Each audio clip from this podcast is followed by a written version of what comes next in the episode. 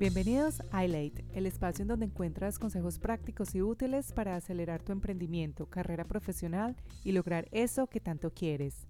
Yo soy tu host, Isabel Forrest, ejecutiva de marketing y por medio del coaching he transformado mi vida y descubierto mi pasión. Mi propósito es ayudar a otros a que vivan su vida en plenitud, lo cual creo solo es posible cuando hacemos eso que nos apasiona y nos hace vibrar. ¿Quieres empezar a trabajar en ti? Descarga mi ebook 5 tips para mejorar tu marca personal. Ya sea que estés plenamente consciente de tu marca personal o no, tienes una. Todos la tenemos y esto impacta absolutamente todo lo que haces como emprendedor o empleado y determina los resultados que obtienes en tu vida. Para descargarlo, visita mi página web ilay.co barra marca personal. Mi página web se escribe w e a t -E barra marca personal. Y recuerda suscribirte o seguirme en cualquiera que sea la plataforma en la que me escuchas para que así no te pierdas ninguno de los episodios.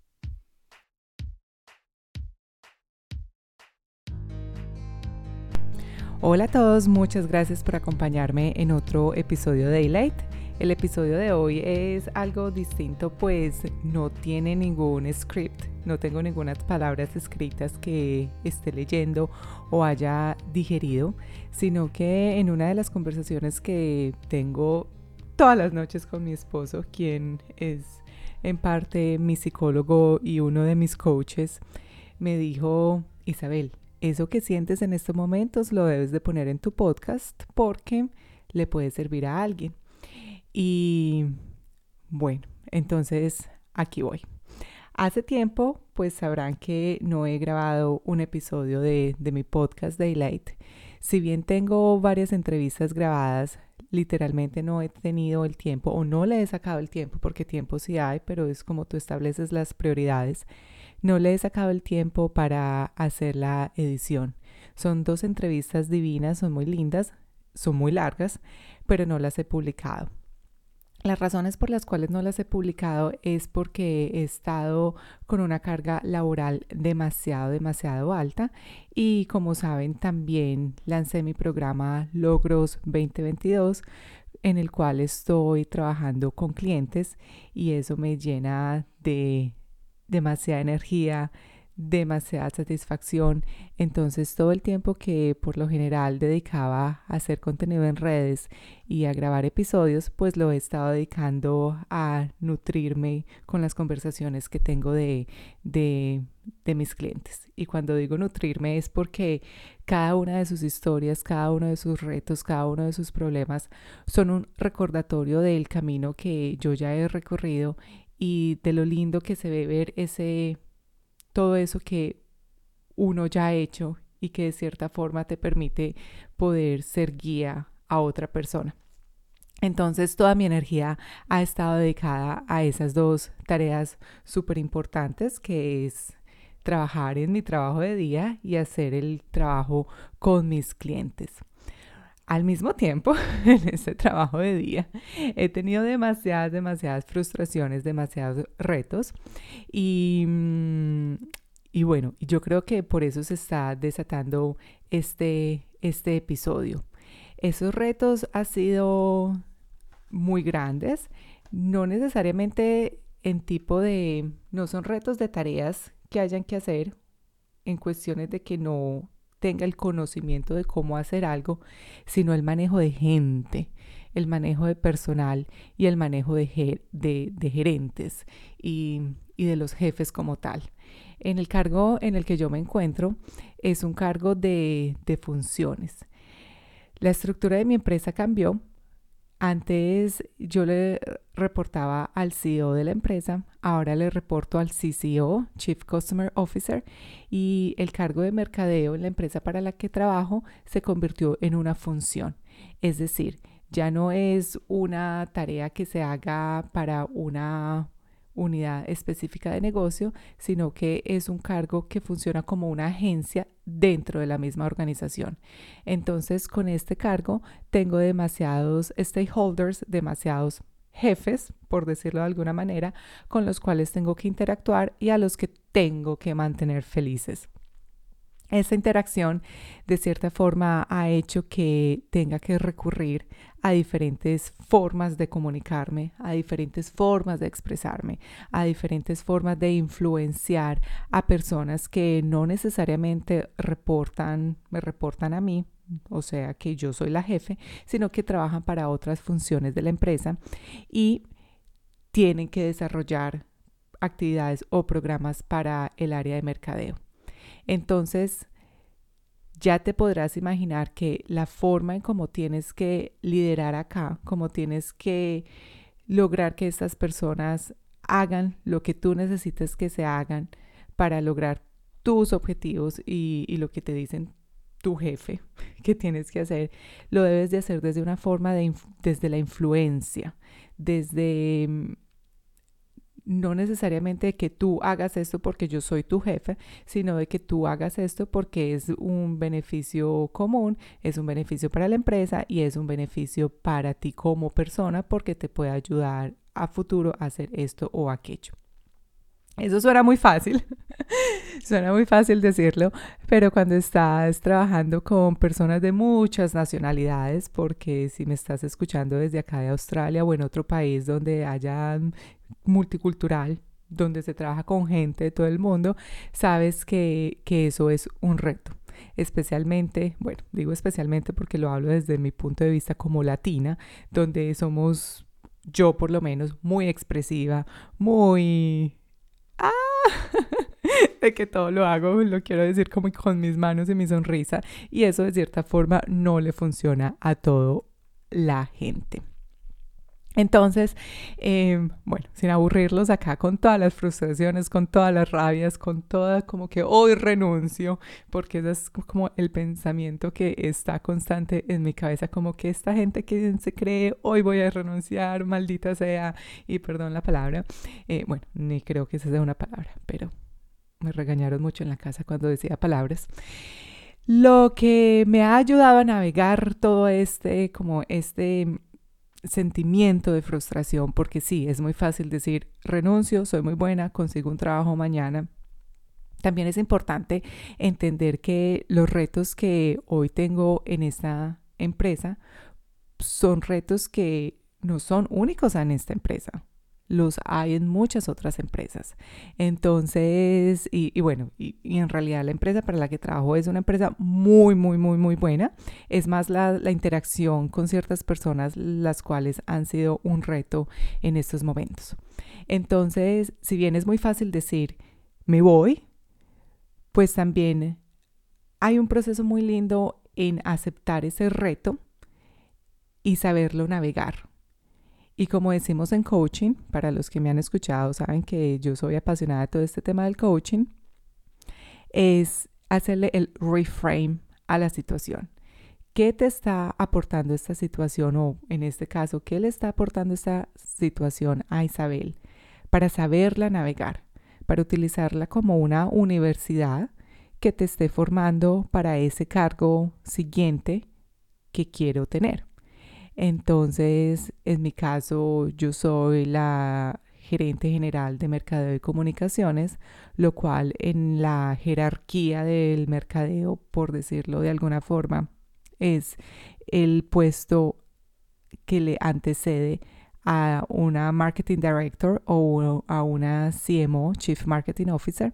Entonces, para mí el siguiente puesto es el último puesto en la pirámide de, de mercadeo, por decirlo de alguna forma. Ese sería mi siguiente nivel. Entonces, ¿qué estoy haciendo que le aporte esta situación a Isabel? para poder llegar a ese nivel. Entonces, si lo miramos como cuando estamos estudiando, ¿cuáles son esos retos que uno tiene que pasar en el colegio para poder llegar a la universidad? ¿Y cuáles son esos retos que uno tiene que pasar en la universidad para poder conseguir ese primer trabajo?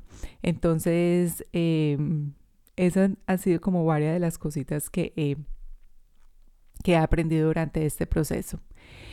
Otro de los aprendizajes, porque les quiero compartir cuatro, es el autoconocimiento súper importante. También saben si han leído un poquito de mi contenido en redes, no soy muy activa, pero trato de compartir lo más que pueda, es el hecho de que yo trabajo con una coach. Yo trabajo con yo estudio, estudié coaching, hago coaching y también tengo una coach con la que trabajo. Ella es una de las coaches más certificadas en Australia. Es excelente, la adoro. Y con ella he aprendido a autoconocerme. Y bueno, si bien yo ya me leí todos los libros de Pablo Coelho, todos los libros que ustedes puedan imaginarse de autoayuda, porque no sé por qué era tan nerdita cuando estaba chiquitica, pero me leí todos esos libros em, antes de tener 18 años. Si bien me, me leí todo, todo, todo eso, a uno se le va olvidando toda esa teoría y la verdad es que los seres humanos cambian y todos cambiamos y de acuerdo a donde estamos, cambiamos. Entonces, ahora me tuve que conocer como Isabela, que tiene muchos jefes, como Isabela, que tiene que interactuar con muchas personas a otro nivel, porque siempre he interactuado con las mismas personas, pero ahora es más desde el punto de influenciarlos para que desarrollen las tareas que necesito que desarrollen. Y como decimos en inglés, ¿cuáles son esos push buttons? ¿Cuáles son esas cositas que te hacen trigger, que te hacen reaccionar? Yo muchas veces digo entre mis amigas y, y mi mamá esto lo sabe perfectamente, yo le digo que yo tengo como un monstruo adentro, como una culebrita, como una anaconda, que cuando algo me toca, ¡pum!, reacciono y exploto. Esto pues uno es muy fácil como de cierta forma justificarlo entre la familia y esas personas que lo adoran a uno y que pues si uno les alza la voz saben que es que, ay, se estresó y pues tranquila, pero uno esos sentimientos no los puede dejar salir a flote en una empresa o en un ambiente corporativo. Entonces es muy importante saber cuáles son esos push buttons, cuáles son esas cositas que te hacen trigger, que te hacen reaccionar para saberlas controlar en su momento y saber poner como una cara de que, ok, todo está bien, así por dentro te esté pasando un incendio y un huracán, la cosa más impresionante. Entonces, primer aprendizaje, autoconocerte. El segundo es adaptarse. Y sí, todos los cambios de nivel requieren transformación de pensamiento y de acción. Vuelvo y repito, todos los cambios de nivel requieren, bueno, no estoy leyendo, entonces se me olvidó, pero todos los cambios de nivel requieren adaptación y transformación de pensamiento y de acción. Entonces, em, bueno, ¿cómo se adapta uno? Esa ha sido como la, como la, la parte fundamental de todo este proceso de coaching que hago con mis clientes y del proceso de coaching que hago con mi coach. Y es de acuerdo a un, un examen. Hay un examen por ahí súper poderoso, a mí me encanta. Se llama el examen de, de, comportamiento. Es algo que yo incluyo en el paquete que, que tengo con mis clientes. Y en este examen analizamos cuáles son los tipos de comportamiento que cada persona tiene. Y por lo general, sin darles aquí pues toda la teoría, esta, mm, este modelo se llama modelo de comportamiento, tiene a los seres humanos dividido en cuatro, en cuatro no, no, son personalidades porque no es tu personalidad, la personalidad es algo distinto, sino cuatro formas en cómo te comportas. Entonces hay personas que son de, que significan de dominio, que son agresivas, que hacen lo que quieren, que por lo general empiezan las tareas, pero puede que no las terminen. Hay personas que están en la C, que es el acatamiento, son personas que siguen las reglas, que siguen el detalle. El mayor miedo es equivocarse, el no tener la razón. Entonces aquí tenemos gente como CEOs, abogados, eh, personas que trabajan en IT, que son muy pendientes de el detalle, del nivel, de la coma, del punto. También tenemos eh, la S, que es para seguridad. Son personas que lo más importante es la estabilidad. Estas personas pueden parecerse corrígidas porque son las personas que ponen las llaves en el mismo punto cada que llegan del trabajo a la casa, son las personas que hacen la misma rutina todos los días, se levantan, se toman el cafecito, van al gimnasio a la misma hora y pueden hacer lo mismo todos los días por muchos años. Y el cambiarse de, de casa o el irse de como salirse de su zona de confort, pero territorialmente les afecta porque para ellos es la seguridad lo más importante. Y hay otras personas, otro estilo de comportamiento que son los influenciadores, los I, y esas son las personas que por lo general son el alma de la fiesta, los que son los que se paran en el escenario, en la tarima, te hablan, los que son capaces de hacer una presentación y no les da pena, mientras que una persona de la C le empiezan, le podría estar sudando las manos son también personas que tienen mucha visión, que su imaginación va a 10 kilómetros por hora y que son capaces de motivar a la gente y de llevarlos a, lugares muy rápido por medio de la influencia. Hay muchas más características, esto es una teoría fascinante, hay libros al respecto, hay cursos donde te puedes certificar, hay, hay demasiada, demasiada, demasiadas eh, teorías al respecto y sería para mí falta de respeto decirles que esto que les acabo de decir en un minuto, dos minutos, es todo lo que hay con respecto a esta teoría. Pero les cuento esto porque ha sido fundamental para mí para poder adaptarme. Entonces, esta adaptación obviamente es diferente con cada persona, es diferente con cada estilo.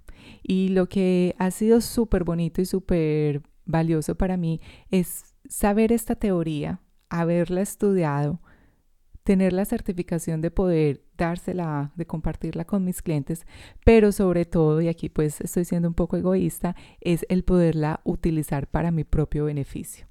Entonces, como le decía a una persona, es como si me pusiera unas gafitas y por medio de estas gafas yo puedo ver todas las personas con un lente diferente. Obviamente, pues si he trabajado con la persona, si, es, si se la he conocido, es como si fuera una clarividente, como que yo ya sé de acuerdo a cómo se expresa cierta persona, a las palabras que dice, a los gestos que hace con sus manos, a mm, las diferentes formas de, de mirar, de sí, las expresiones y sobre todo las, el vocabulario que utiliza esta persona, yo ya sé qué estilo de comportamiento tiene y con respecto a ese estilo de comportamiento adapto mi lenguaje y adapto mis expresiones y la forma en cómo me comunico para tener un mayor poder de influencia.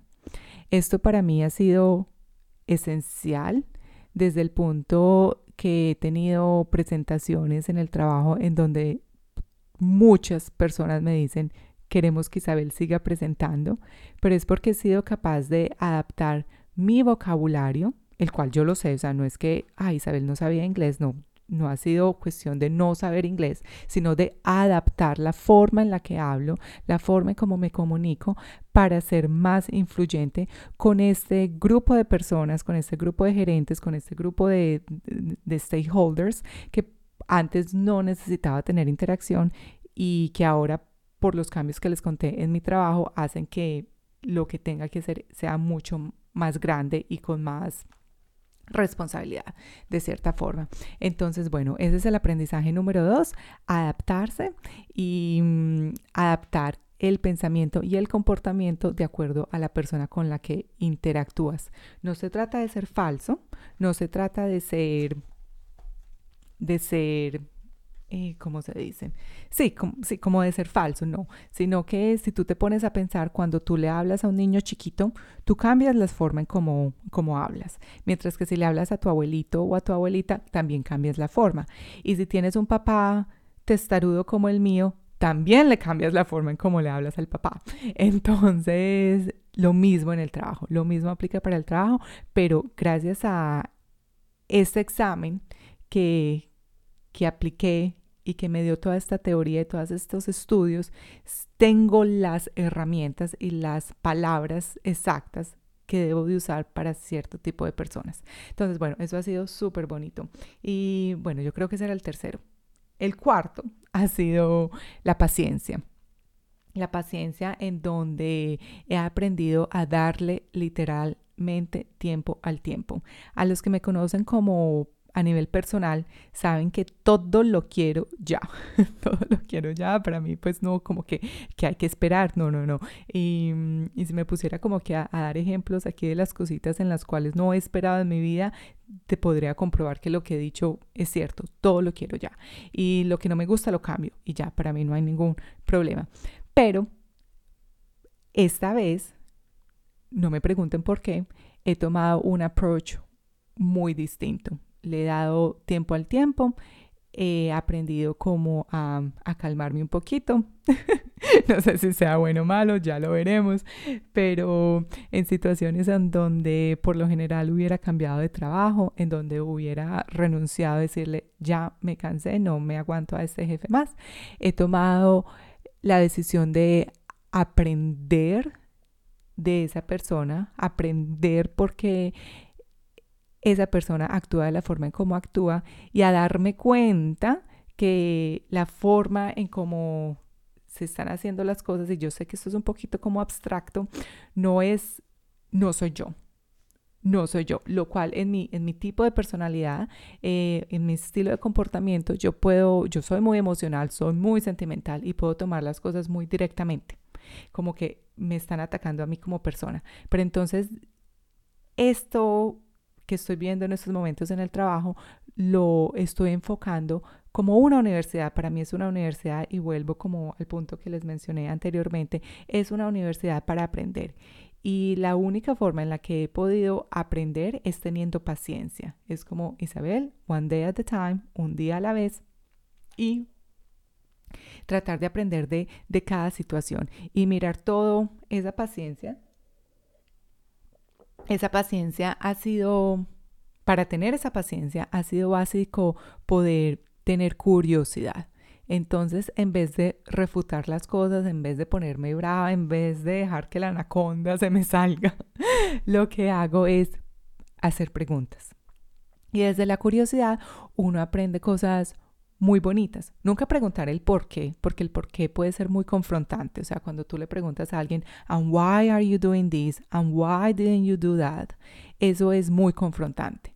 Pero si tú lo miras desde una forma más curiosa, como qué hizo que pensaras eso, o qué hizo que actuaras de aquella manera, o qué hizo que le dieras prioridad a una tarea con respecto a la otra, empiezas a darte cuenta cómo piensa la gente.